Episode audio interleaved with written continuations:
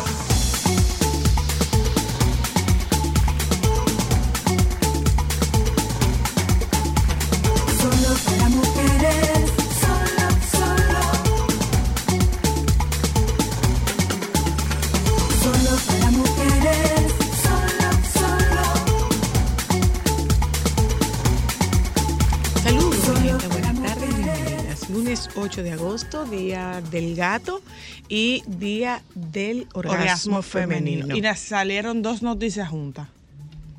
¿Cuáles son las dos noticias? ¿O tú no viste la noticia? Saludos. Hola, hola, buenas tardes, hola. oyenta. La de la señora de que señora tuvo un que placer tuvo- no, muy no, explosivo que tuvo un problema de la aorta.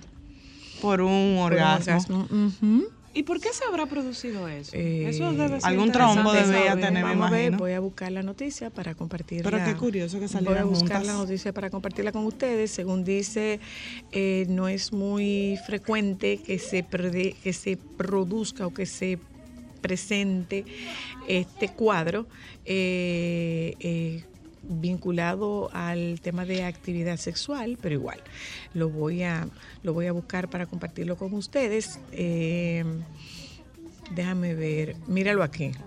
Mírala aquí en la noticia. Una mujer sufre un desgarro de la aorta al llegar al clímax. Una mujer de 45 años casi muere a causa de un orgasmo tras sufrir un daño importante en la aorta, una suerte de desgarro en la pared de la misma. La paciente acudió al servicio de urgencias de un hospital. Esta es una noticia fechada en España y es una nota del diario El Mundo. La paciente acudió al servicio de urgencias de un hospital donde relató que justo antes del inicio de sus síntomas mantenía relaciones sexuales con su esposo y durante su orgasmo sintió un estallido, entre comillas, en el pecho con que le traspasó hasta la espalda. Tras diferentes exámenes se concluyó que sufría un síndrome aórtico agudo. Esto se traduce en un hematoma aórtico intramural que se observó en las pruebas de imagen. Se trata de un proceso patológico grave que pone en peligro la vida. Uno debe acudir a urgencias de forma inmediata. La mayoría de las veces se diagnostica sin relación con el sexo, apunta Isidre Vila Costa, presidente de la sección de valvulopatías y patología aórtica de la Sociedad Española de Cardiología.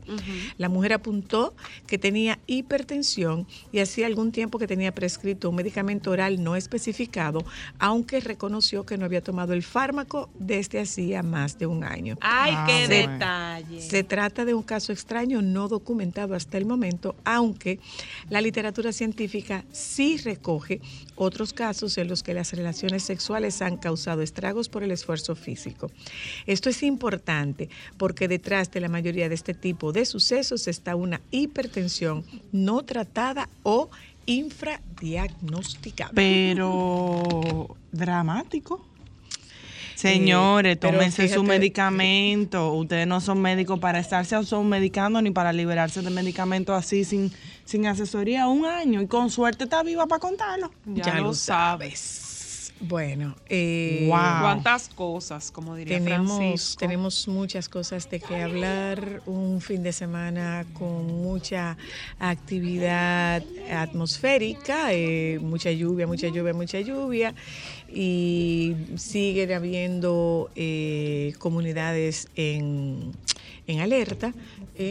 La- Y, y va, aparentemente diga va a seguir. lo de Valenciaga, que vende un bolso de basura por 1.790 Debe dólares. estar, eso Una debe- pregunta. Eso debe estar soldado ya, Yo conociendo tengo a una a la gente. pregunta. Pero, ¿para qué más o menos te va a gastar 1.700 dólares para una funda negra de basura? Tú no lo 1.790 vas a gastar, dólares. eh, pero cuesta. quien tenga su dinero sí lo va a hacer. Esas no. excentricidades. Aquí dice que al- a simple vista el bolso parece una funda de basura convencional, sin embargo está hecho de piel de becerro con cordón y está disponible en tres combinaciones de colores, blanco y rojo, azul y negro, amarillo y negro y negro completo. Wow, señor, ¿eh? Wow. Mira, ven acá, Mateo. Joan te va a dejar, pero tiene que, no, no tiene que sacar la lengua. Ven. Dile saludo, chicas. Ok, ya. ¿eh? Saludo, chicas. Di hola, chicas, buenas tardes. Hola, chicas. Buenas tardes. Soy un pequeñino. No, tú no eres un petinino. Bueno, Sí, yo soy ok, pues está bien, eres un petinino. Miren, eh, hoy nosotros tenemos eh, un programa que nos ayude un poco a, a bajar las tensiones. Hay una buena noticia y es que eh, llegó al país este equipo para Ay, de Canadá. acelerar las, las labores de rescate de los mineros que están atrapados en, en Maimón, eh, que con la participación o con el, la, con el eso eh, Con ese equipo. con la inclusión de esta con la inclusión de esta maquinaria eh, especializada que eran unas 52 mil eh, libras de equipo, pues eh, eh, todo indica que puede ser más rápida. La- las labores se pueden acelerar Eso y es qué bueno muy, que muy pudieran estar fuera en una semana. En, en una semana. Bueno, yo estaba leyendo en un periodo que, que hablaban de supuestamente hoy y que fue una labor que Ojalá estaba que sí. coordinando la vicepresidenta. Pero ¿cómo que la vicepresidenta estaba coordinando esa labor? Sí, algo así, fue que ella como que hizo la solicitud y la embajadora dominicana en Canadá, eh, la que lo recibió y la embajadora dominicana en Canadá era quien estaba gestionando y coordinando, Vamos que a ver, llegó dice, en un la avión. tuneladora prestada por el gobierno de Canadá llegó la madrugada de este lunes a la mina Cerro de Maimón en la provincia Monseñor Noel, donde será utilizada para agilizar el rescate de los dos mineros que permanecen atrapados en ese yacimiento. Rolando Muñoz, director de minería, informó que desde las 4 de la madrugada están ensamblando el equipo para empezar a ser utilizado en el rescate de Gregory Alexander Méndez Torres y Carlos Yepes Ospina. El funcionario prevé empezar a utilizar la tuneladora en horas de la tarde de hoy en la, escala- en la excavación de los túneles de acceso al área donde están los empleados mineros. Con papá Dios. Ay, sí. Sí. Eso es una buena noticia. Ellos tienen ya nueve días, tienen ocho días. ¿eh? Tienen ocho hoy.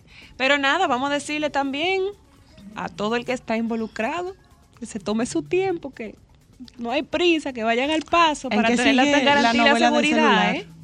¿Eh? ¿En qué habrá ya quedado la novela del no, eso celular? no sé, eso- No, esa novela se va a desarrollar cuando el señor salga de ahí. Bueno, eso ya. Pero de verdad, de verdad, eh, eh, ya en un tono más serio, eh, es bueno saber, nosotros eh, eh, eh, conversábamos justamente con la doctora Luna en el día de ayer que esta, ese operativo está siendo dirigido por profesionales con mucho conocimiento y tenemos un soporte importante de expertos en el área de minería y rescate, o sea que con el favor de Dios eso se va a acabar Pero pronto y va a ser igual de seguro como ha sido hasta lo habíamos ahora. comentado, lo habíamos comentado eh, que hay que hay participación de, de un equipo de, de terapeutas vino- y psicólogos que están dando soporte. ¿El equipo a la vino con un personal también que lo va a manejar? No, no, no, suponemos. No, pregunto. No, pero lógico, o sea, que eso debe ser como, eso debe ser como los, como lo- lo- los helicópteros, que tiene, tú tienes que tener una persona entrenada equipo, en el manejo de ese equipo, entonces ¿Y el- tiene que venir. ¿Y el personal sí. psicológico está trabajando con los familiares o con ellos también? No, con ellos, no, conjunto? con los familiares.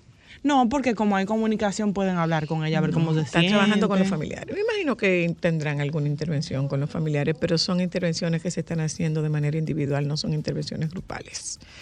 Eh, y tú sabes qué es lo que me qué es lo que me gusta de esta información, que se le está dando importancia a ese tema. O sea, hay una crisis y, y en esa crisis el equipo que se conforma incluye personal especializado en manejo de crisis y eso es muy importante. De verdad que sí, que eso es sumamente importante. Bueno, en la tarde de hoy nosotras como todos los lunes conversamos con el baby, pero además de esta conversación con el baby, señores, nosotros vamos a hablar de experiencias que tú has tenido con el colmadero y o con el delivery. ¿eh? y estaremos hablando tema. también, eh, bueno, el, colmadero de tema. nosotros, el colmadero de mi... ¿Cuánto tiene, doctora Luna, el colmadero? ¿Cuánto tiene Fernando en ese colmado? Él es el dueño del colmado. Sí. Sí, Fernando. ¿Es Y antes, y antes de Fernando era Eddie. Un ejecutivo. Cuando ustedes eran chiquitas, era Eddie. Eh, y hablamos con la doctora Luna sobre sueño seguro y rutina del sueño. Esta tarde en Solo para Mujeres. Nos vamos, Vayan pensando en sus historias, señores. nos vamos un momento a publicidad. Cuando regresemos de publicidad, nos contactamos con el baby. Ya volvemos. Dígame una cosa. ¿Qué es esta historia de que se separaron Jennifer, Jennifer Eso era una noticia falsa. Pero ustedes vieron la subasta que hay del príncipe. Hello. de una ropa interior? ¿Qué usó para un viaje a Las Vegas? Más o menos. ¿Qué No, pero eso de Eh, mira, es mentira, se produjeron, se produjeron, eh, van 60, señores, 60 años de la muerte de Marilyn Monroe. Y Ay, eh, ¿viste lo de Ana el gran, Armas? Ana de Armas es la actriz, eh, creo que es española, ella es española. que le está personalizando. Es cubana, es cubana, Cubana. es cubana, pero Y está establecida en, en- en- en En España. España. ella es la que está personal haciendo Ella el es la que personaje caracteriza- de, de Baby. Marilyn Monroe. Aló, Buena. ¿pero a dónde que está? ¿Pero dónde que Sí. está? Estoy aquí, pero no soy. Oiga, estoy aquí, Estoy pero aquí, no pero soy. no Estoy- soy yo. Ay, me encantó eso. Esto. No. soy yo. Vamos a, vamos a ver si, si mejora la recepción, baby. Somos problemas con la señal. Sí, vamos a ver, vamos a ver, baby. Eh, Que eh, vamos a ver. Aló. No, vamos a volver a llamarte porque hay, hay, Interferencia. se está, no, no está buena la, la Pues te decía que ahí estaba leyendo Ana de una Armas noticia. es cubana. Ah, ok. Yo pensé que era española, bueno, pero No, lo que estaba... que ella estaba, estuvo establecida en España. Bueno, pues estaba leyendo que ella está sirviendo para eh, tumbar Ella los es- estereotipos de los actores en Estados Unidos con acento. con acento. eh, que han elogiado muchísimo su trabajo como, eh, como escenifica a Marilyn Monroe. Ana de y, Armas. y que la serie es muy buena. Sí, se, se logró muy buena caracterización. eh, Mira, y, y el mundo del espectáculo estuvo, estuvo activo con, con muchas tragedias esta semana pasada. Bueno, hubo la un muerte- accidente de una actriz eh, que Tenemos- chocó su vehículo en Estados Unidos y el vehículo se incendió. Y no recuerdo el nombre de severas. Severa, bueno, Anne duraron, Hedge, se Anne llama. Hedge. Anne Hedge. duraron mucho para sacarla del vehículo. Vamos a ver, vamos a ver al baby. Hello. Ay, caramba. eh. Vamos Buenas a tardes. ver. Buenas tardes. Sí, ¿cómo están? Buenas. Ay, pero si ya no me oyen, hay que cerrar, ¿eh? No, Porque te entonces hay problemas con la, No. el sistema de comunicación. No, no, no, no, no, no, no, no, no. Te escuchamos bien. No hay que cerrar. Ah, ok, no, porque ya tú sabes, con tantas cosas que están pasando aquí, tantos problemas, tanta gente entrando y sacando cosas ilegales, también habría problemas. Yo no voy a con opinar las sobre cosas. a ese respecto. Sí. No, pues tú sabes muy bien, las noticias están ahí. ¿Qué fue lo que sacaron ilegal? No, que llegaron, tú no viste esa maleta que llegó por Puerto Plata, mi amor, tres maletas con casi un millón de dólares. ¿Cómo así, Ahora la gente está, pero la gente está loca. ¿Y que ellos pretendían traerla así que la iban a dejar pasar? Claro. Desapercibido iba a pasar por la No, máquina lo de mejor rayo cuando X. la abrieron ellos iban a decir, eso es de utilería para una película. Ajá, es que también se pasan, tú ves. Ya lo Sí, saben. Cuéntanos. sí, la gente se pasa, Entonces, la bueno, tengo que contar, ustedes saben que estuve por la zona este. Ajá. Bueno, por la zona este, porque eso es la zona este, porque eso es San Pedro de Macorís. Sí. Es- la, la zona, zona de este. Juan Dolio, en la zona de Juan Dolio y de Guayacán. Ay, Primero, debo de agradecer a la gente del Emotion Biodelpa. Tú sabes que yo no me había quedado. Los hoteles de playa de la cadena Delpa ahora son Emotion. Y yo, bueno, yo no había ido a ninguno, no he ido ni siquiera al de Puerto Plata. No había Ay, el de ido Puerto a- Plata yo tuve y es una chulería. Sí, no había ido a este de Juan Dolio y la verdad es que me sorprendí, me encantó las instalaciones muy acogedoras, me encantó como todo el personal, eh, la comida, las habitaciones, todo, todo me encantó. Y una de las cosas que más me sorprendió es, yo llegué el viernes y el viernes disfruté del el show que tienen. Ellos tienen su show como los hoteles, porque son un hotel todo incluido, bueno, y tienen su show que el escenario está al aire libre, porque es como en el área de la piscina cuando tú entras. Ok. Ahí mismo está el área de la piscina cuando tú pasas el lobby.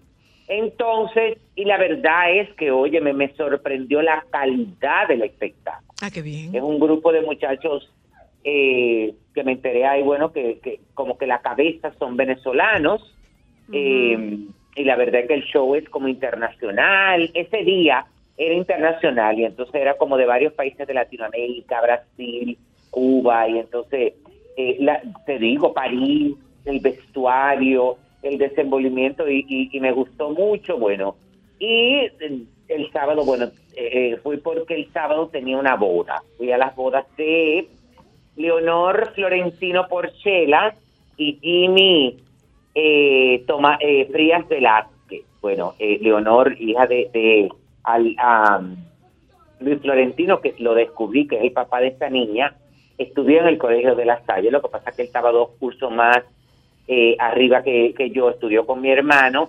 Y en el caso de Jimmy, lo conozco desde pequeño porque Jimmy es hijo de Jaime Tomás y de Xiomara Velázquez. Me imaginé. Entonces, ajá, se casaron y la verdad es que, bueno, la ceremonia quedé en shock y casi putrefacto. Qué bella la Catedral San Pedro Apóstol de San Pedro Ay, de Macorís. sí, es un sueño. No, no, no, no, no, no. Y cómo la tienen, cómo la cuidan, Sí, la sí, sí. seguridad. Bueno. Parece una eh, tacita. Sí, del sí, pueblo, eh, sí. La, la verdad es que está muy bien. Entonces, eh, ahí fue la ceremonia y luego de esto nos dirigimos a donde fue la recepción, que fue en una casa de los abuelos de Leonor, que Ay, tienen en, ay. Guaya- en Ay, Guayacanes específicamente con una vista espectacular. Bueno, aquello súper divertido, eh, porque fue como en el jardín que conectaba con los arrecifes, con la parte del mar, porque la, car- la casa queda como en, en una punta. Queda en, el, en, en, en la punta del lado derecho de donde está ubicado, eh, por ahí por Playa Caribe. Ajá, ajá. Ok. Es como por esa zona. Bueno, la cuestión es que todo muy espléndido. La, la comida era una cosa de suicidarse. No sé quién la hizo, me faltó averiguar eso, después lo averiguaré, pero deliciosa, las atenciones, la comida, eh, como siempre, como ustedes entenderán, hubo excesos, de, de- hubo gente que hubo que sacarla arrastrada. Porque imagínate, una cosa que tú le estés dando eh, bebida a la gente desde las 5 de la tarde. Entonces la gente tiene que entender que hay que beber, sobre todo la gente joven, que no quieren llevarse de, la, de los mayores. Beban para que haga estómago y después usted no pague las consecuencias estando lejos de su casa. Porque si usted se pone malo, lo van a llevar a San Pedro, a, a- a San Pedro, y ahorita se queja de que no están las facilidades. Pero es verdad, te lo estoy diciendo. Hubo una señora Sí, que yo pensaba, cu- cuando le iban sacando a la señora, yo pensaba que le había dado como un infarto Ajá. porque la llevaban muy escoltada, porque te estoy hablando de que no era una muchachita, ¿eh? Ay, eso era lo más vergonzoso, porque ya ella era una favor. señora, parece que Francisco, chiquita. nosotros podemos hacer un libro de eso.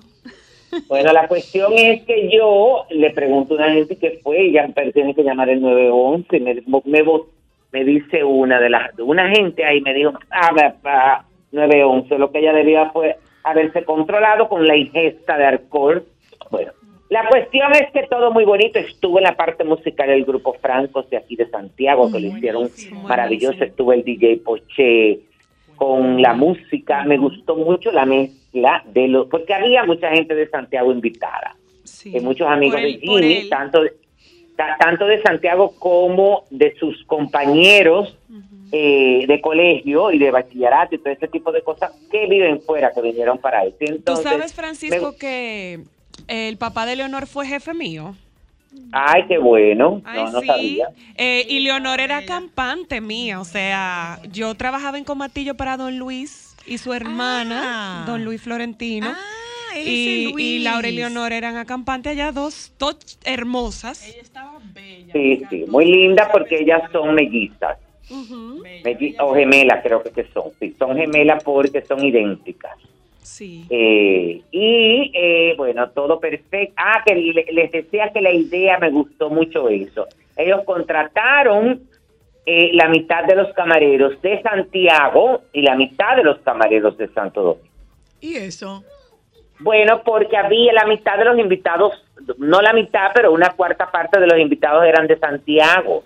Y entonces eh, lo hicieron así porque los camareros de aquí conocen a la gente de Santiago claro. y para que los atendiera, es decir, eso fue una estrategia muy bien organizada. Sí. ¿Por qué? sí. Porque cada cual tiene su forma particular de que lo atienda. Y yo te lo digo, el, el, el santiaguero, el público santiaguero es exigente a la hora del servicio. Dios te bendice. Sí. Yo mucho. hablo por, por Sí. mi parte. Entonces, eh, y eh, eso estuvo súper bien, pero todo muy bien. Aquello culminó con una divertidísima hora loca, pero hora loca con música y con los accesorios. No había gente brincando ni bailando, tú ves. Hora loca Sí. de los que estábamos ahí. Sí, es que Entonces- ustedes gozan mucho. Claro, O sea, los invitados en general. Sí, y entonces, eh, bueno, pero antes de eso, mi amor, hubo un espectáculo de fuegos artificiales que tiraron desde la playa, que tú te, paras, te, te parabas donde está el jacuzzi y donde está la piscina y veía aquello, mi amor, y estos novios, y hay unas imágenes de ellos con eso atrás. Yo dije, pero esto, la verdad es que todo quedó súper bien organizado. Y bueno, Jimmy es un niño, eh, eh, es un hombre, óyeme, que yo le tengo mucho aprecio, muy bien criado, con muy buenos valores. Y en el caso de Leonor, yo, no había, yo la, la había tratado hace muy poco, en, cuando fui a la boda de Liliana Fuente en Nuevo México, en Santa Fe. Y la verdad es que he tenido opor- tuve la oportunidad, bueno, de tratarla ahí después de verla. la- y, óyeme, esa niña es un ángel, definitivamente. Qué chulo. Es Qué muchachita chulo, que ¿eh? tiene unos valores extraordinarios. Óyeme, además es una, una muchacha que para ella la fe eh, eh, es tan importante. Y bueno, yo me enamoré de ella que le dije a la mamá que la soltaran, mi amor, que yo me iba a encargar de ella, que yo hasta la iba a ado- adoptar porque ella ¿Cómo viene a vivir para que ella viene a vivir para Santiago, que la iba a adoptar en el buen sentido, Sí, tuve de sí, sí. orientarla. Qué bien. De y eso orientarla hace porque- falta, eso hace falta, claro. Claro, no, eh, aunque ella, porque eh, el círculo social de estos muchachos es bastante amplio, pero no deja de, siempre tiene que haber un adulto, tú sabes, de por medio. Entonces ya, ahí la pasé muy bien, me batí, todo suficiente, que otra cosa, viví otra experiencia también nueva. Yo nunca había cogido la circunvalación. Ah, cuéntame. Ay, ¿cómo te fue por ahí? ¿Qué tal? Ay, mi amor, mi bueno, me fue, tan, me fue tan bien que tú sabes que yo manejo como una persona mayor, Ajá. porque yo voy con mucha precaución, con mucha Sí, tranquilidad. mi amor, óyeme, yo te puedo decir que yo llegué a Juan Dolio en tres horas. Sí. Te lo creo, nosotros. Es que, no, eh, es que no entras a Santo Domingo. Nosotros lo hacemos también cuando nos devolvemos de Juan de Hemingway para, para la ciudad, nos vamos por ahí, es un palo. Sí, un sí, sí. palo. sí, sí. Súper, súper cómodo y la gente tiene como mucha prudencia, que eso también me gustó porque la verdad es que eh, yo me impacté. Tú sabes que la boda empezó un poco retrasada de, de, de lo el- que se había previsto y ahí, hubo. y ahí mismo me enteré que mandaron un WhatsApp a la mayoría de los invitados que no habían llegado de Santo Domingo.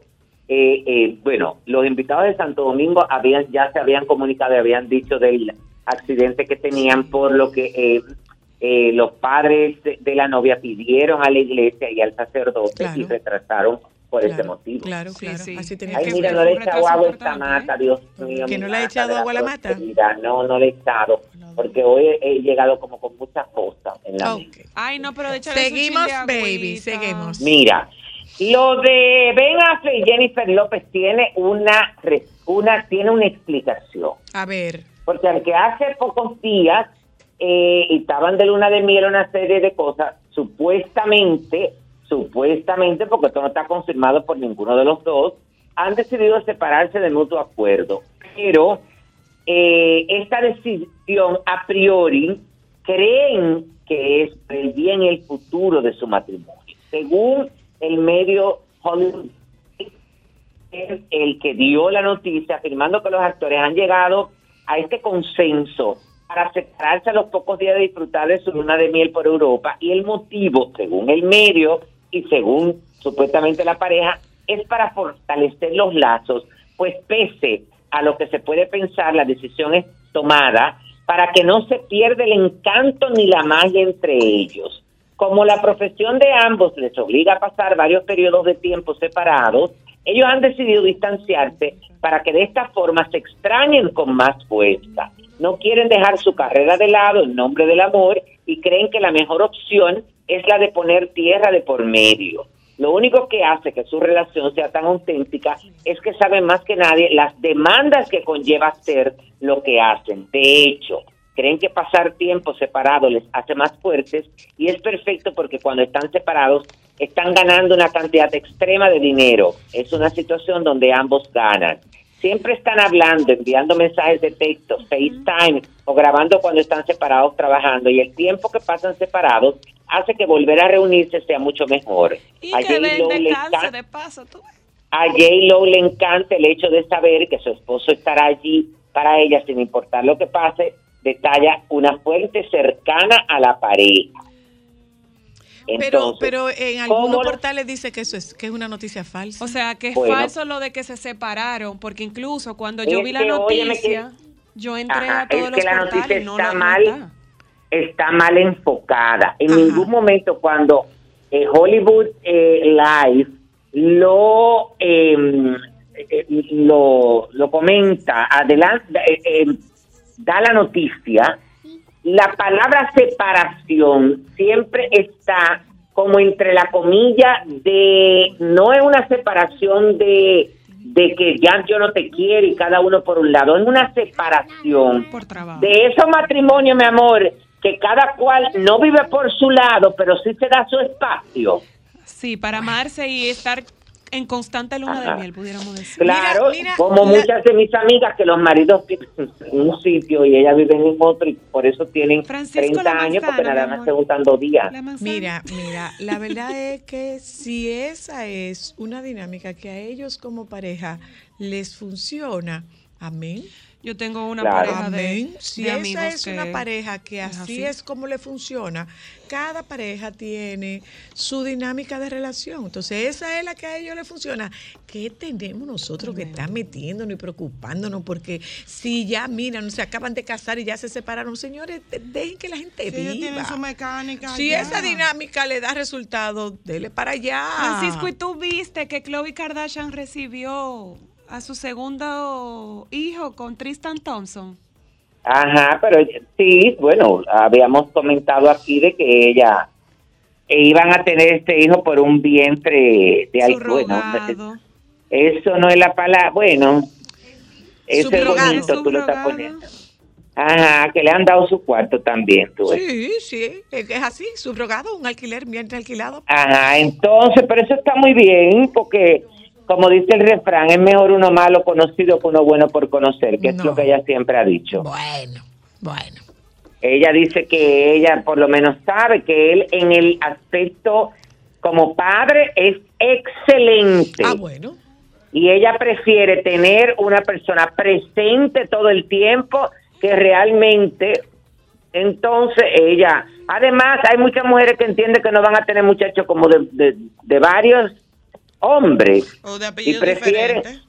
mi amor, óyeme, la gente, hay que recordar que las, las estrellas, por ejemplo, estábamos hablando ahora mismo de lo de J. Lo, eh, son personas normales y los personas normales pensamos así mismo como ellos piensan. Bueno. Mm, eso es verdad. Cójase su espacio, váyase para su casa. Usted no ve que después que una mujer ha durado cucho mil años, óyeme, eh, casada, cuando se separa, entabla una relación, pero usted para su casa y yo para la mía. Claro, Sí. como debe de ser. Nos juntamos, gozamos y disfrutamos, pero déjeme mi espacio. Claro, es que tiene que ser Entonces, así. claro, entonces eso no mismo se mal, refleja, eso. eso mismo se refleja en la vida de estos famosos que son y piensan como nosotros. Porque son normales, son No, personas, además, son humanos. eh, ese estilo de vida, Francisco, que ellos llevan tan acelerado, con tanto estrés, con los compromisos, en el momento que quieran reunirse, como desde el punto de vista que yo lo veo, eh, puede tener la flexibilidad de descansar juntos, de hacer cosas juntos, y eso es importante. Porque que ellos bueno, viven ya una lo vida sabes, muy así intensa. mismo. Y muy Así estresante. mismo. Así mismo. Bueno, a través de un comunicado, eh, la organización de Mis Universo informó sobre el cambio de algunos requisitos para las aspirantes a la corona. A Ay, partir sí. del 2023 podrán participar no solamente las solteras, sino también eh, hay oportunidad para las mujeres que estén o han estado casadas con hijos y embarazadas. Todos creemos que las mujeres deberían tener agencia sobre sus vidas y que las decisiones personales de un ser humano no deberían ser una barrera para su éxito, indicaron en la misiva firmada por Amy Enrich, CEO de Mis Universo. Estamos increíblemente felices con esta noticia porque ahora tendremos la oportunidad de dar la bienvenida a mujeres aún más motivadas a nuestra familia de Mis Universo, agregaron. Asimismo mencionaron ¿Tú crees que que a pesar de la Amelia Vega y Renata Soñé? Ajá, mencionaron que no las permiten, mi amor. Es que nunca hayan participado en mis universos. Ah, ok. Porque tú sabes que ella puede No es que no es que le permiten, no, no- aclararon que no es que ni ex Miss Universo ni ex candidatas podrán participar.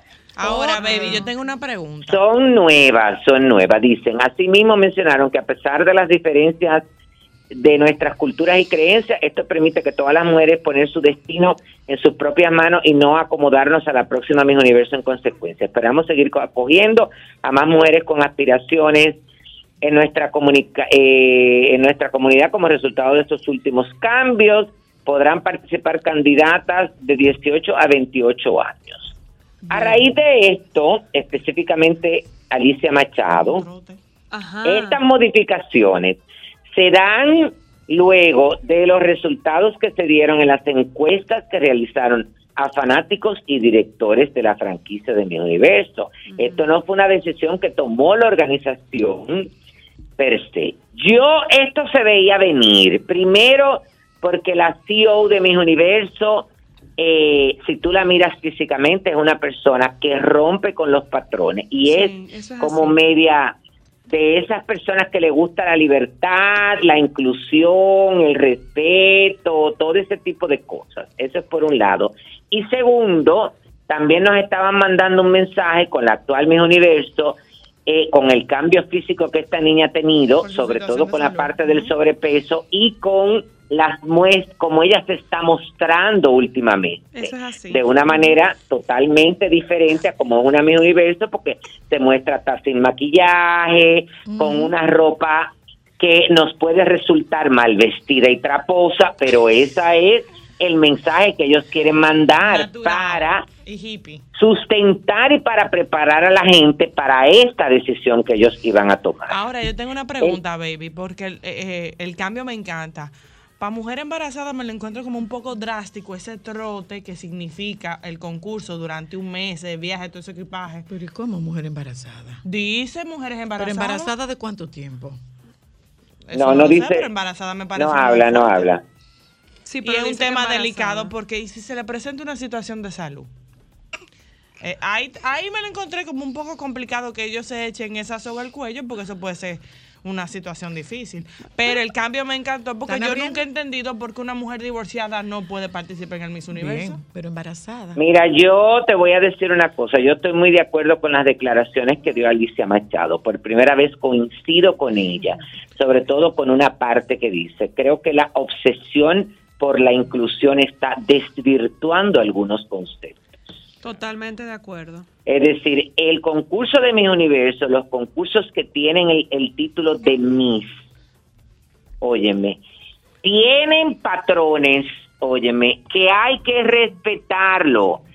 Eh, entonces, está bien, perfecto, que tú quieras lograr la inclusión, pero hazte otro concurso. Pero claro, Porque hay una cuestión de mentalidad y de vivencias y de experiencias de vida que no puede ponerlas a competir. Eso es así. Una mujer divorciada, una mujer, óyeme, con solo el hecho de que una muchacha tenga 18 años y la otra tenga 25, ya hay una gran diferencia y hay una ventaja. Pero claro. Eso es verdad.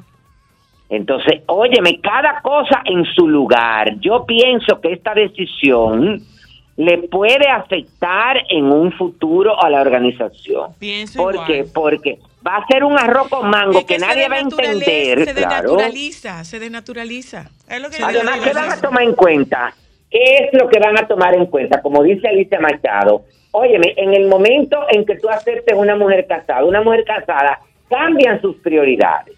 Primero tiene que mantener... su casa. Claro, Pero bueno, tiene que mira, mantener... el tema de estatus sería lo de menos. No, soy la luna, un matrimonio. No, tú vas a tener que pero vivir tú un año estás viviendo poniendo fuera de tu casa o tú vas a Pregúntale- mudar al marido a al un apartamento marido, de. Tú podrías negociar. Claro, pregúntale a un marido que la mujer gane mi universo y que tenga que irse a vivir a Nueva York. O que se lo muden a él para Nueva York, Francisco. Ah, no. o una embarazada con un recién el- nacido. el tema Sí, de una embarazada siendo es lo Miss que y lactando. yo- yo- o yo o vería un, nada a- más. sí, un año de, Olvídate de de recorrer el mundo con mi bebé y mi corona. Claro.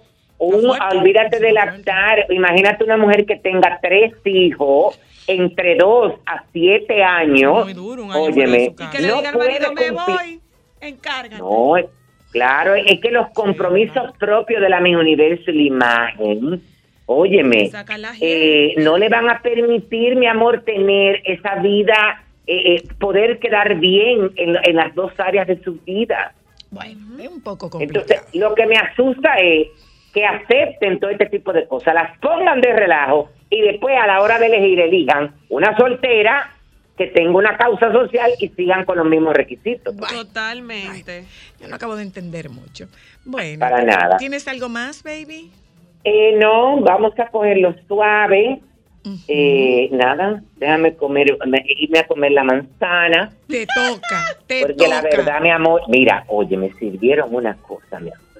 Había ¿Qué como un, eh, había una mesa de, de queso, embutido, mareo, que, pero de un momento a otro empezaron a sacar unos platicos con cativía, con carne frita, con puerco asado, para que la gente fuera haciendo estómago y con todo y eso, mi amor, hubo dos o tres que rodaron. Bye, baby. Bye. Solo para mujeres. ¿Dónde eres mujer?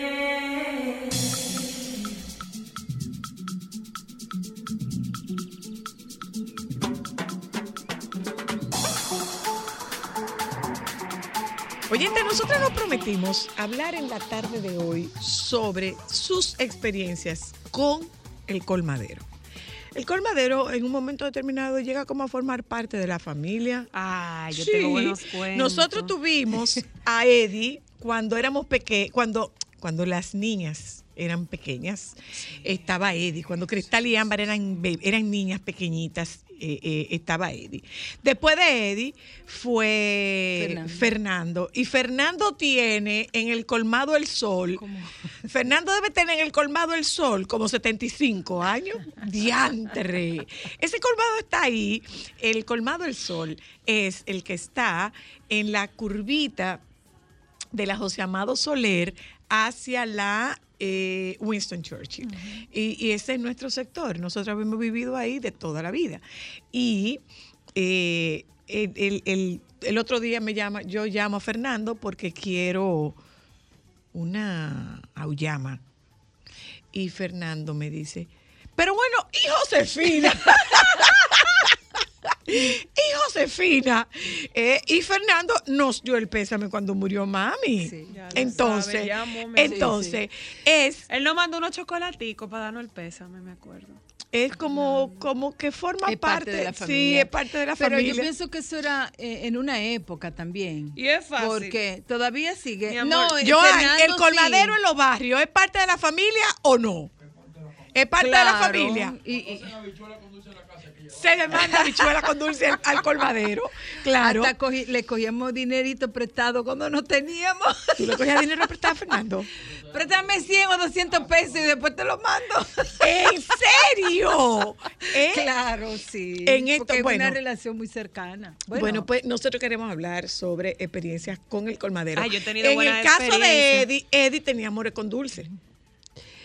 Y eso Pero- facilitaba ciertas Pero cosas. déjame decirte, por ejemplo, ahora yo tenía un colmadero eh, eh, en, en mi casa eh, y yo hasta consulta le daba al señor, sí.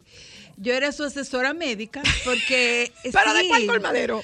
De uno de mi casa. ¿De por ahora, donde tú vives? sí. Explícanos eso. Resulta que él tuvo un problema con una rodilla Ajá. y lo operaron. Antes de todo, ¿cómo tú te enteraste que él tuvo problemas con una rodilla? Empecemos, empecemos por ahí. Empecemos por ahí. ¿Cómo tú te enteraste que el señor tenía un problema con una rodilla? Bueno, él sabía que, bueno, es que yo, él sabía que yo era médico. Ajá. Y como ¿Y cómo él supo que tú eras? ¿Cómo él supo que tú eras sabes médico? que yo siempre vivo investigando a la gente. Explícame, y- y- comienza de diálogo. No, vení, él sabía que yo era pediatra y eh, cuando yo llamaba al colmado, él, respondía, ok, hola, mire, de, de tal sitio, yo pido tal cosa, tal cosa. Y con la cotidianidad, pues se fue uno, tú sabes, eh, tenía Pana. un poquito, sí, pana full. Entonces él tenía a los hijos enfermos y me llamaba, mire, doctora. Tengo a fulano que tiene tal cosa y tal cosa, ¿qué le doy? Ok, ¿Y con qué te pagaba? No, con la gracia. Nada más. Eh, y entonces... Ni aguacate te mandaba. Ah, mango. Ah, Porque en época de mango, él compraba unos mangos buenísimos. Muy que bueno. mi mamá se lo llama gui, que, que no son no, no Sí, sí, aparecen sí, sí. mucho. Entonces él, yo le compraba 100 pesos de mango y él me mandaba el doble. Y entonces ahí íbamos. Pero sí, se hace una relación y yo lo extraño. Ahora mismo no tengo esa misma relación con el colmadero eh, que- porque... ¿Pero cambió el colmadero o tú no lo que tienes pasa relación? es que él terminó en un fue una iatrogenia médica y entonces él hizo una osteomielitis hasta que finalmente le cortaron la pierna. Pero cada vez que el hombre estaba hospitalizado, iba con un médico, yo le daba mis recomendaciones. Pero sí, se, se hace una ti, relación, mi amor. se hace una relación muy cercana eh, en muchos de los casos. Bueno, nosotros tenemos Eh, un cuento sí. De, de, de los muchachos del colmado que de verdad, de verdad, Sí, ellos nos sí, cuidaron sí, y nos protegieron Una de una situación. De un exhibicionista que de se que metió se en nos la iba a casa. meter a la ¿Y tú no te acuerdas cuando me estaban robando la, la, la, La goma, del carro? la que, goma. que, que nos llamaron, ¡ey! Le está robando la goma del carro. Sí, es verdad. Fre- es bueno, verdad. Yo en el colmado de la casa de una amiga, cuando nosotros llamamos el otro día, pedimos una funda de hielo y él me dice, no, media funda de hielo. Me dijo, media. No, mi amor, hay COVID. Yo no puedo darte media funda, tienes que comprarla entera. Y otro día después íbamos a hacer eh, un, un refresco que a nosotras nos gusta con soda, dígase un jugo, y le compramos soda. Y Yo le di, íbamos a una limonada y le digo yo, mira, mándanos un no sé cuánto de limones y una agua tónica y un agua soda. Y me dice, ¿cómo? ¿Y ustedes van a arrancar tan temprano? en otra ocasión. ¡Aló! Hola, aló. Tu experiencia con el colmado. Aló, llámenos, por favor. Tu experiencia con En el colmado. oye, pero hay un cuento, mismo- espérate. ese Pero tú sabes que una. Mira, hubo- ya lo voy a hacer. Ah, hubo uno, hubo uno que, hubo uno que yo pedí uno de chocolate y me dijo, pero, pero no pagué eso, que eso por mi casa cuesta 15 pesos y aquí te cuesta 70. Hola. Aló, si tú quieres yo te lo traigo de por mi casa. Hola. Aló. Buenas. No, es que definitivamente el colmadero es parte de uno. Yo tenía uno, un colmadero, que cuando la muchacha no sabía qué hacer, la que me atendía a mis hijas, que nunca entendía cómo se pedía un taxi, o sea, llama al colmado y dile a Manu que te pide el taxi y nos encontramos en la clínica.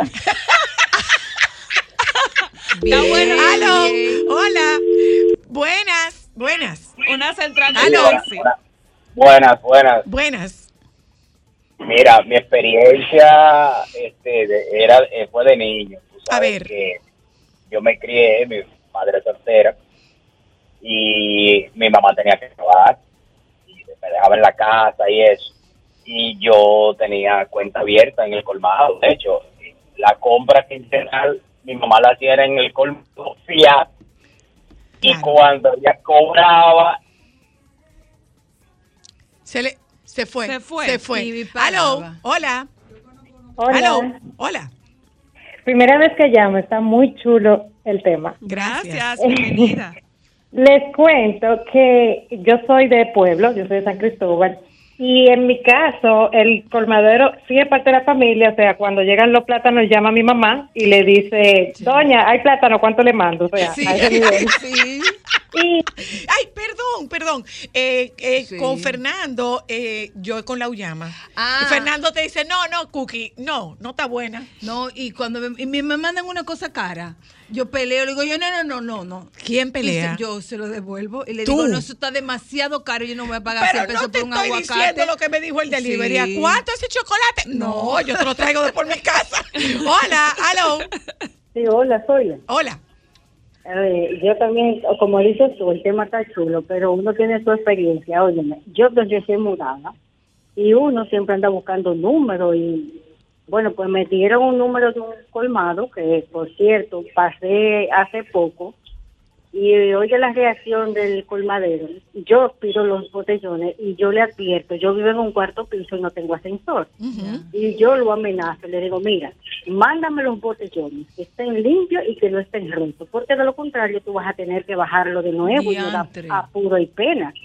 Viene el dueño, el que coge el teléfono y me dice, a mí no te preocupes, que esos muchachos pueden, pero está bien. Cuando yo llamo ya, porque como tú dices, uno se familiariza. Claro. Cuando yo llamo y le doy la dirección, me vocea el otro, ese, del, ese es de tal sitio, que no te, antes de yo decir lo que yo siempre le pido, que no te roto ni sucio, ya ellos saben de dónde, para dónde y cómo es que van a subir. Muy Pero bien. tú le debes de dar una Hola. buena propina a ese Aló, muchacho. aló. Claro. Aló, Zoila, Epa, ¿cómo estás? bien. Eh, de Guayaba y Mango. Aló. Te escucho. Te oigo. Eh, eh, Tú estás en el colmado, ¿verdad? el colmade- el colmadero tiene que ser picantoso. El colmadero que no es picantoso no vende. Es verdad. Porque Bueno, mira no- el ejemplo del que yo te estoy diciendo. Déjame hacer otro cuento. Justamente por picante, nosotros lo llamamos para curarnos porque es que no arregla el día. Entonces, otro día íbamos a bebernos una cerveza y, y mi amiga dice: No, yo quiero una grande. Ah, ah, yo te conozco a ti. Pide tres jumbo para que no vuelva a llamar. Pide tres jumbo, rubia. Yo no sé por qué yo le dicen rubia a todo el mundo. Para que te en la nevera ahí. Buenas, buenas tardes. Buenas. Mira, yo creo que ese personaje del colmadero, del colmadero es uno de los salvaguardas o salvadores de familia. De se oye familia, mal, los se oye salvadores de familia. ¿Por qué? Díganos. O, bueno, mira, en una situación difícil económica, a, a la familia del barrio, el colmadero siempre extiende la mano. Le mete la mano. Eso es verdad. Y como ustedes dieron unos testimonios ahí, el colmadero conoce todo el entorno y protege a la gente de su, diríamos, su clientela, que son su gente del barrio, lo protege de situaciones. Sí, sí, Eso sí, es verdad. sí. Eso Siendo es chiquitas, había un, un exhibicionista que se iba a meter en la casa, en la casa siendo ellas pequeñas. ¿eh? Sí, fue muy fea Y esa fue uno de, fue, fue uno de los muchachos del colmado que fue y sacó el tipo. Sí, sí. Así mismo. Hola, aló. Aló. Yo llamo a Fernando. Aló.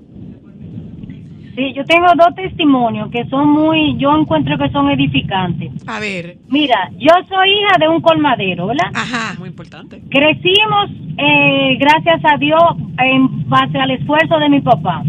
Hoy día mi hermano se vio en la necesidad de trabajo y quien le concede trabajo es una persona que hoy día tiene una, una, una gestión muy importante solamente por el agradecimiento que él de los recuerdos que tienen de las veces que mi papá le cubría la alimentación de su familia. Claro. Sí, Esa es una. Y se hace una, se hace una, se hace una, se establece una relación muy solidaria. Te oigo. Sí, y te, y te digo de una de una persona que es muy importante en el país. Y gracias a Dios, mi hermano que cayó en una crisis a falta de trabajo por la pandemia, hoy día está trabajando.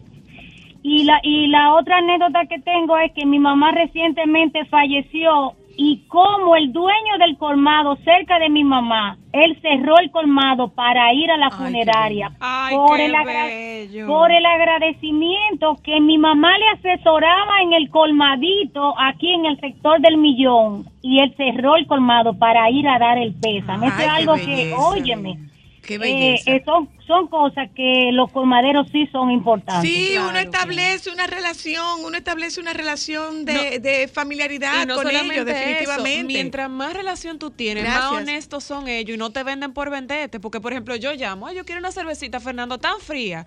Me dice, no, no pierdas tu tiempo, al menos que tú la vayas a esperar. O hay veces que me dice, ¿están para pedirle matrimonio? Sí, vestidita de novia, ven, búscala. hola, Hola, de oigo. Bueno, yo tenía un colmadero que ese hasta el gas me lo iba a comprar. ¿Qué hasta el qué?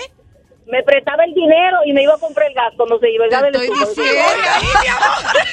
A, a- a- a mí no me llegó a comprar gas, pero yo le pedía prestado. Préstame ahí, yo te lo devuelvo después. Diablo, lo tuyo verdad, tiene verdad. Hola, aló, historias de colmaderos. Hola, Sí, el colma, aló. te oigo. El colmadero a veces pone chivo a uno, ¿sabes?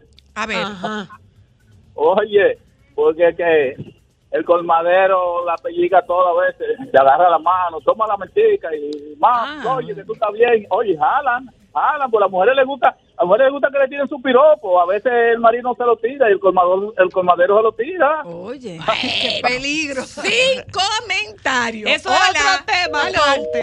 Es Ese otro tema es otro tema. Pero mira, la relación no se establece con el delivery. La relación con la que se Yo establece. tengo problemas con el delivery, déjame decirte, porque, óyeme, hay unos delivery que van allá que yo llamé al colmadero y dije, óyeme, no estoy con, no estoy conforme con los tipos que tú estás contratando. Explícame. Que- no, de verdad. tienen una pinta, serio, tienen una pinta que a mí me preocupa. Y yo lo llamé al colmadero y le dije, mire, no estoy de acuerdo con su delivery porque vienen aquí, tienen los calzoncillos, se le ve todo, to- los calzon- el pantalón abajo y tienen una pinta preocupante. Sí, usted tiene razón. Mire, lo que pasa es que tenemos problemas con, con, con los delivery porque cambian mucho. Hasta eso. ¿Tú Claro. entiendes? Eso es porque así. sí es cierto. eh, Eso pa- pasa que en mi, pasa. pasa que en mi edificio no permiten el, el acceso de delivery, Sí, entonces tú por eso es no tienes una relación establecida Sí. con ellos, tú sabes. Eh, pero pero es verdad, es verdad. Hola, hello. Buenas tardes. Buenas tardes. El, el, oye, el delivery se convierte en tu compañero para todas. A En ver. mis años de, en mis años de soltero, Hmm. Eso era de llamar, eh, mira, voy a mandar una gente allá, dámele, y eso era buscaba el romo y todo. Y de allá para acá también me mandaba un par de pesos porque él sabía que yo estaba flojo. Si estaba mandando a buscar, era porque yo estaba flojo del bolsillo. Necesita que le mande algo. Aunque sea mil, dos mil. Ah, pues está bien. El romo y la bebida. Y también los cuartos. Son buenos, son buenos. Hola, hello. Buenas. Buenas. Hola, Reconocemos ¿cómo al estás? colmadero hoy en Solo para Mujeres. Así es, así es. Lo mío fue muy triste. Porque yo tenía mi colmadero. Él no era que traía lo- lo- la mercancía a mi casa, sino que cogía el teléfono. Pero era bien simpático. Y yo sí, como no, te conocía el nombre, tú no tenías que decirme dónde vivía. Ni nada, porque yo vivo en un edificio. Pero una vez, todavía me emociona. Una vez yo dije, fui al colmado. Pues yo no ando yendo al colmado ni llamando. Yo llamo de vez en cuando que me pegan el agua. Pero un día fui al colmado y no lo veo. Digo, yo veo acá hay fulano, no está aquí. O sea, yo no me sé el nombre, pero sé que él, como es, porque lo había visto. Ay, no me dijeron que se mató en un motor. Ay. Ay, yo sí Ay, uno lo llora como como, si fuera ¿verdad? mi familia, pero Claro. yo lloré. Claro. Y la dueña del colmado me dijo, pero usted lo conocía. Ella se, se extrañó de cómo yo lo conocía, que tenía ese sufrimiento, pero yo lloré como si fuera hermano mío. Dios Sí, mío, es que se establece, una, se establece un vínculo. Dos últimas. Hola, hello. Sí, buenas. Adelante. Para todas. Saludos. Y lo que ustedes han hablado, que todos los colmaderos son o Baní. Dímelo, Baní. son vanilejos. Es Es verdad, son tengo, vanilejos. tengo una amiga que me... Vanilejo siempre hay hielo. Ven acá, ven Tengo acá. una amiga que me dice que el colmadero de su casa llamaba a su papá y le hacía la preventa. Le decía, sí, mira, llegaron los mangos buenos de Baní, ¿cómo te gustan? ¿Cuánto te gustan? Para sacarlo del colmado. Hola, hello. Hola, sí, Adelante. yo tengo una anécdota de, de un colmadero. Frente a mi casa hubo un fuego de unos arbolitos de Navidad. Y él vino rápido y buscó el, exti- el extintor sin pensarlo. Y, y ayudó ahí, sacó a la señora. Fue algo, mira, un héroe. Claro, claro que sí, claro que sí. La última, buenas. Hello. Hola, buenas. Adelante. Mira, cuando yo era adolescente, en la esquina de mi casa había, vivíamos en los prados, eh, un colmado. El señor es Vanilejo, es Vanilejo porque está vivo y tiene su colmado todavía. Claro. Él tenía un moreno puertón que vivía el, día entero con la negra pola que se va y le ¿Qué será "Mira, lo que se pola". trae la negra pola que se va? Exactamente. Mi hermano se encuentra con él y le consiguió trabajo en una naviera, mi hermano, de ahí de la Lincoln, que mi hermano trabajaba como encargado de mantenimiento en el banco de al lado, que hasta quebró. Y luego, meses después, muy tristemente, la embarcación que, que él, trabajaba tuvo un accidente y él se ahogó porque quería ser marino mercante. pero no sabía na- eh, eh, nadar. Y el dueño colmado tenía una gatita, pero a veces no le dan comida de que para que case ratones. Pues la gatita se mudó en mi casa atrás de mi hermanita y él un día fue y le dijo, mira, te voy a regalar la gata. Coge ahí del colmado y todo. Eh, La verdad que son mira, parte importante parte de de la, de familia, parte de la familia, de verdad. Tú no oyes que la doctora, hay uno que le hacen preventa de ¿Tú sabes mango. Preventa de mango. ¿Y que yo llamo y me dice él? La cerveza está para pedirle matrimonio. O sea, dime, ¿en dónde en otra parte del mundo tú consigues algo tan genial como Tú sabes eso? que hay algo que, que quien vive. No, no, no. Pero no, jamás no, en la no. vida. Pero además hay clasificación. Eh, Ajá. La, en, en los campos se le dice bodega al colmado. Ah, Se le- ¿verdad? sí, se le dice bodega al colmado y se le dice eh, En México le dicen. ventorrillo. Es cuando venden. Y, y Bueno, yo hay, hay un ventorrillo. Abarrote. Le dicen, le En dicen, México una tienda de abarrote. le dicen la bodega, eh, pero no es el concepto de bodega que hay en Estados Unidos. Eh, el concepto de Estados Unidos es un colmado, pero eh, para la para el Para los lo- pueblos, ¿no? para lo- es para los campos, no es tanto en los pueblos, son los campos que le dicen bodega. Y ventorrillo. eh, Bueno, Aniano, todavía yo creo que nosotros tenemos cuenta pendiente con él porque nosotras sí cogíamos a nombre de mi abuela. Mira, dame eso y se lo pone a mi mamá. Y de ahí ¿Eh? Bueno, gente, vámonos un momento a publicidad. Regresamos de publicidad. Muy Hablamos con la doctora Luna sobre ¿Rutina? sueño, el sueño de los bebés. Ya volvemos.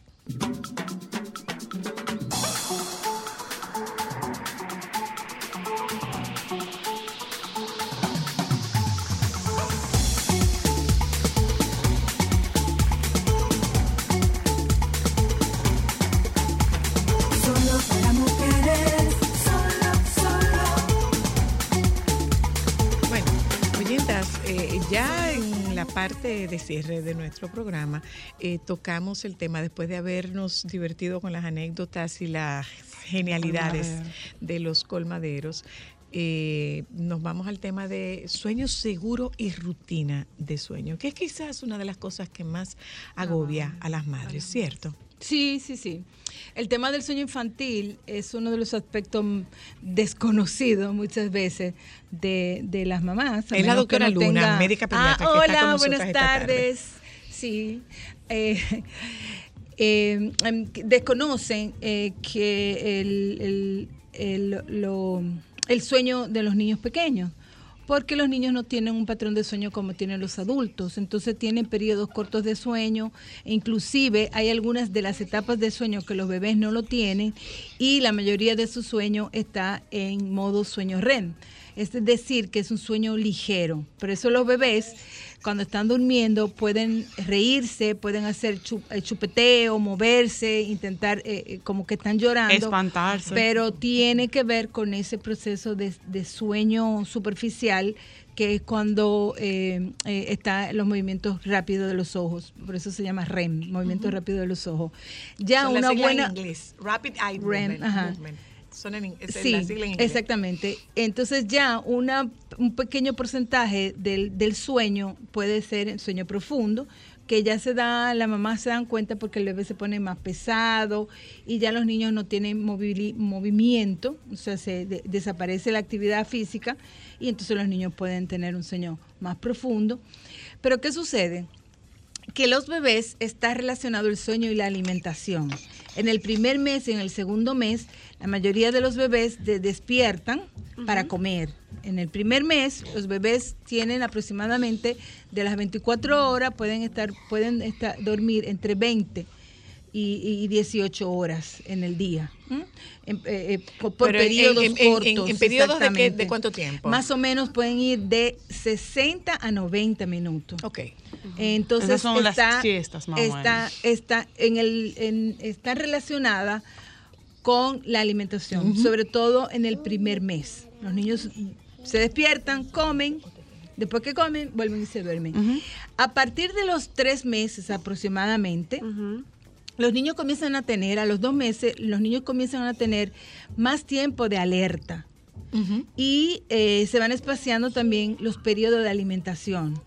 Eh, por ejemplo, podemos encontrar un bebé a los tres meses que ya no se despierta tanto en la noche y que puede durar eh, periodos más largos de sueño, eh, cinco o seis horas corrido.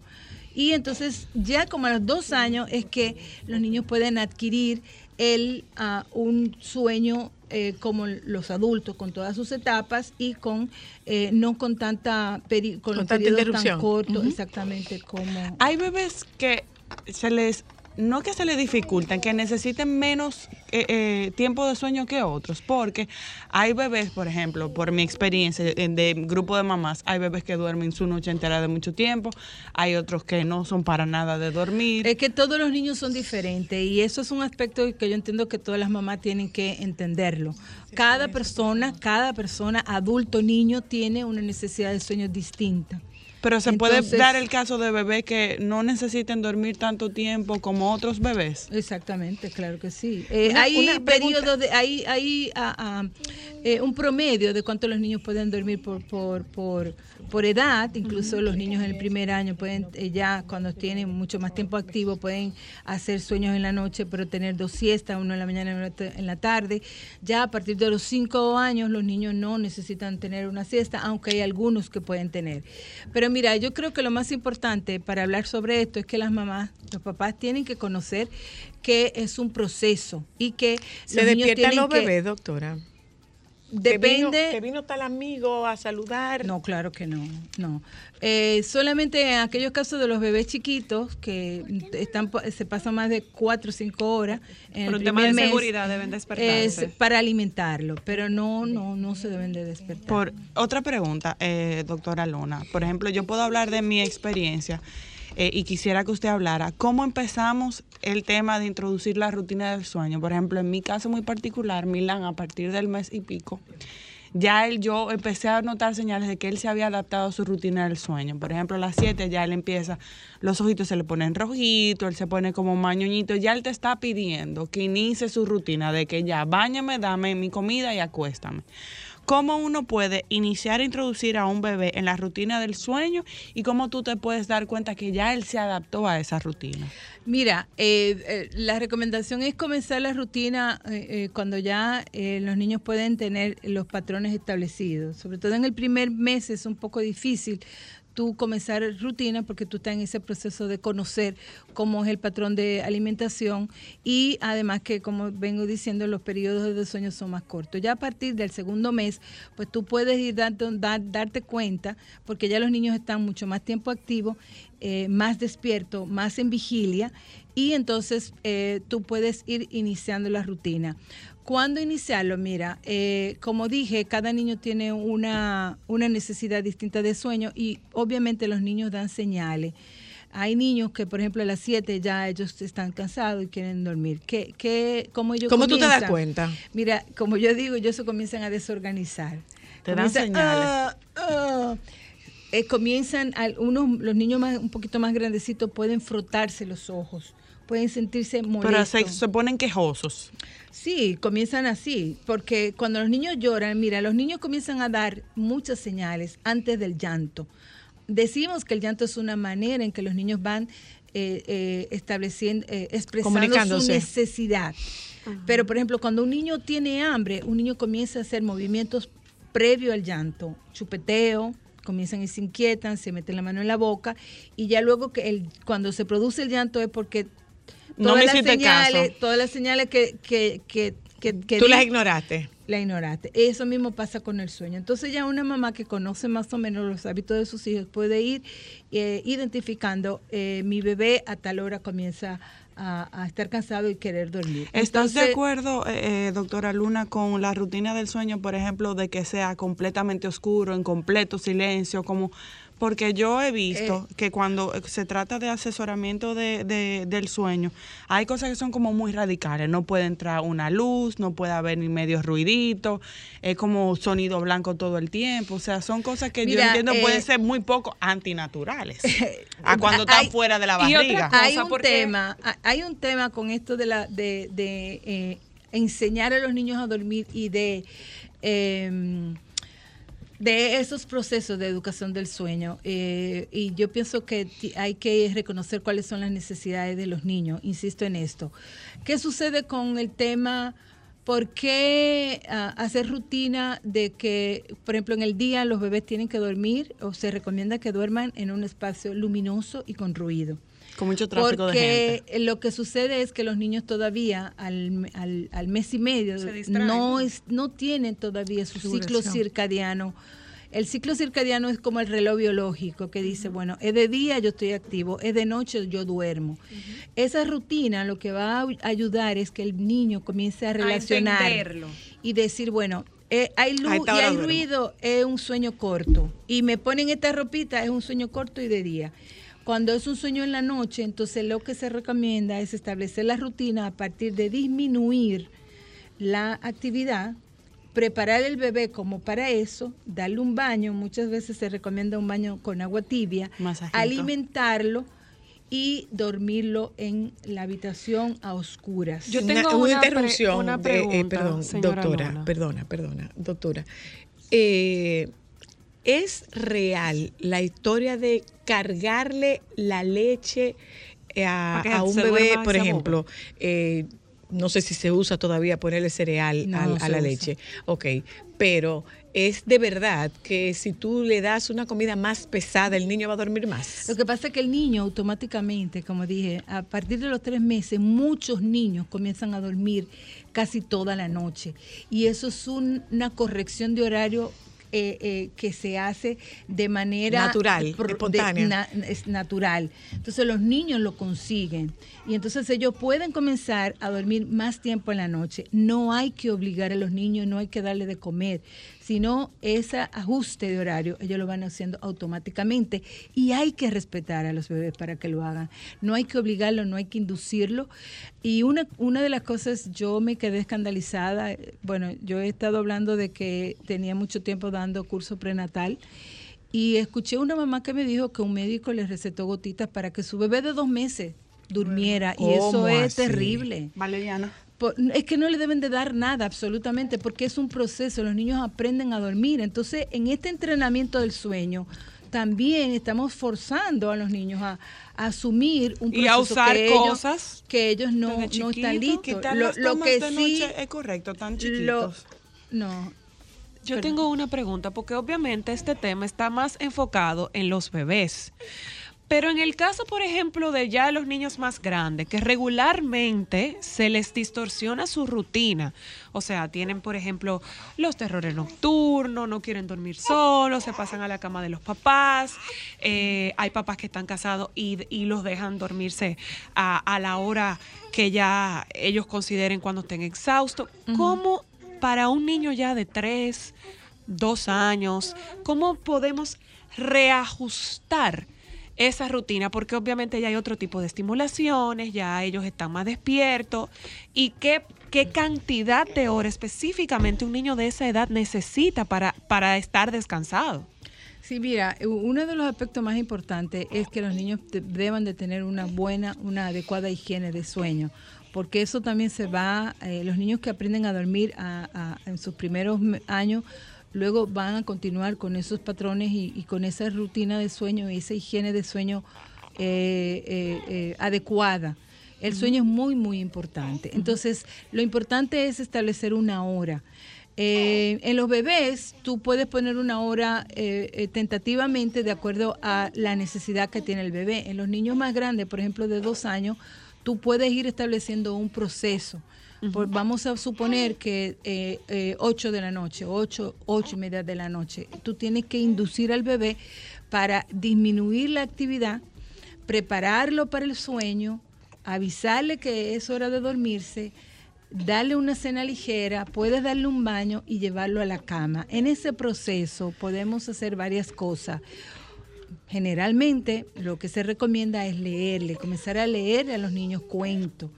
Y entonces eso lo va La a ir- lectura los, los, los va los calmando y los va a hacer el- la Pero- transición para dormir. Sí, pero lo importante es que este proceso sea un proceso eh, Rutinario. rutinario y eso va a ir entrando el bebé en ese proceso de Y cuando, habla- cuando, decimos, niños- cuando decimos rutinario, hablamos de persistente. Sí. Aquellos niños que todavía son las 11 de la noche y que están rututeando, como yo digo, eh, son niños que no van a tener problemas eh, eh, eh, para adquirir buenos hábitos de sueño. Son niños que luego le va a costar un poquito más de trabajo dormir, que no van a descansar y luego su Irritable. rendimiento en el día va a ser deficiente, Irritable. van, a estar enojados, irritables, pero aparte de eso, Y si están yendo a la también, ¿no? escuela, también su rendimiento va a ser mucho menor. Específicamente en el caso de esos niños que duermen tan tarde, que no, que, que no consiguen una rutina, ¿cuáles son los pasos ideales para tratar de modificarle ese horario? Porque obviamente estamos hablando de que si usted recomienda las 8 de la noche y son las 11, 12 de la noche, son casi cuatro horas de diferencia Lo que hay primero para que bajar. tienen que hacer los papás es ponerse de acuerdo y entender la necesidad que tienen los niños de sueño. Entonces saber que si tú, tú tienes una rutina, una higiene de sueño desde los primeros años, eso te va a, fa- a favorecer en muchos aspectos en tu vida adulta. Por ejemplo, yo cuando hablo de esto, hablo de mis hijos, que yo decía... eh, Bueno, yo tenía el un botón himno- de autoparqueo, to- mi amor. Tocaba el himno nacional. El himno nacional lo comenzamos a tocar a las ocho y media. A medida que se los lo niños, a medida que ellos iban creciendo, pues el himno nacional, por decir, Era más tarde. Era un poquito más tarde. Entonces hay que ir haciendo ajustes. Y antes de, que, no- antes de, que, nos, antes de que nos despidamos, ¿qué es colecho y qué tan recomendable o no recomendable puede ser? Eh, eh, mira, muy buen tema. El colecho es cuando los bebés, cuando los niños duermen en la cama compartido con sus papás. Es un tema que está en controversia Es porque eh, se recomienda porque por algunos aspectos garantiza una lactancia materna exitosa, eh, facilita eh, a que los niños puedan sentirse mucho más seguros. Y tú sabes que en el tema de crianza hay diferentes eh, corrientes. El- el- ahora mismo está la corriente de apego, apego seguro eh, o crianza respetuosa. Y entonces lo que se están favoreciendo es que los niños puedan estar mucho más cerca con sus papás. La Academia Americana de Pediatría en su momento prohibía o no recomendaba el colecho porque estaba relacionado con muerte súbita del lactante, o sea, cuando los bebés dormían en cuna. Sin embargo, hay muchos estudios y, y ahí hay un doctor que es muy eh, famoso, James McKenna, que es un antropólogo y que ha estado eh, batallando en contra de esa recomendación de la academia de que los bebés no duerman con, los- con las mamás y entonces se está promocionando lo que se llama el colecho seguro. Para hacer colecho es necesario tener una serie de Recomendaciones. eh, eh, eh, tomar en cuenta varias exactas. Los papás no pueden beber, fumar. eh, tienen, por ejemplo, si es un bebecito pequeño, eh, la posición eh, primero eh, tiene que estar del lado de la mamá, si es un, un, lacta- un recién nacido, porque ellos dicen que todavía los hombres no, no están preparados, no están a- atentos. Se viran y pueden aplastar un bebé. Sí, entonces Son luego, luego que ya los niños están un poquito más grandecitos, pueden dormir en medio del papá y de mamá. No debe de haber colcha suelta, la mamá no debe de andar con batas y botones grandes, los papás deben de dormir frente a frente, eh, la cama tiene que ser un colchón duro. Entonces, que hay una serie de, de recomendaciones que para hacer un colecho seguro hay que tomarle en cuenta. Entonces, la recomendación no, no se recomienda que hay muchas mamás que a veces los bebés no se quieren dormir y se duerme con ellos encima. ¿Hasta Eso qué edad? Arriesgado. ¿Hasta qué edad es recomendable el colecho? El colecho hasta que los niños quieran. Hay, hay algunos papás que no están de acuerdo, que entienden que es muy incómodo, que, que, que no duermen muy bien. Que interfiere Que con la pareja. espacio de Que- pareja. Exactamente, que interfiere con la pareja, pero eh, lo recomendable es que, bueno, hasta Que el niño decida cuándo irse para su cuarto. Una de las cosas es cuando el niño se sienta qué seguro, detalle. porque hay muchos niños que, que tienen miedo, que, Ah, que sí, lloran por porque tienen miedo y entonces eh, es irlo preparando. Bueno, gracias doctora. Como todas las semanas, la participación de la doctora Luna. Esta vez tocamos el tema de eh, rutina e higiene del sueño y sueño seguro. ¿Mm? Síganla en FIFA Lunar. Por ahí la pueden contactar Nos- para, nos- para, claro. para eh, eh, citas privadas y, y y asesoría. talleres y asesoría. Gracias. Eh, nos juntamos con ustedes mañana. Los compañeros del Sol de la Tarde están aquí. 2.26 minutos estamos entregando para los fines del lugar. doctor Señor Nieves. Nos juntamos mañana. Sol 106.5, la más interactiva. Una emisora RCC Miria.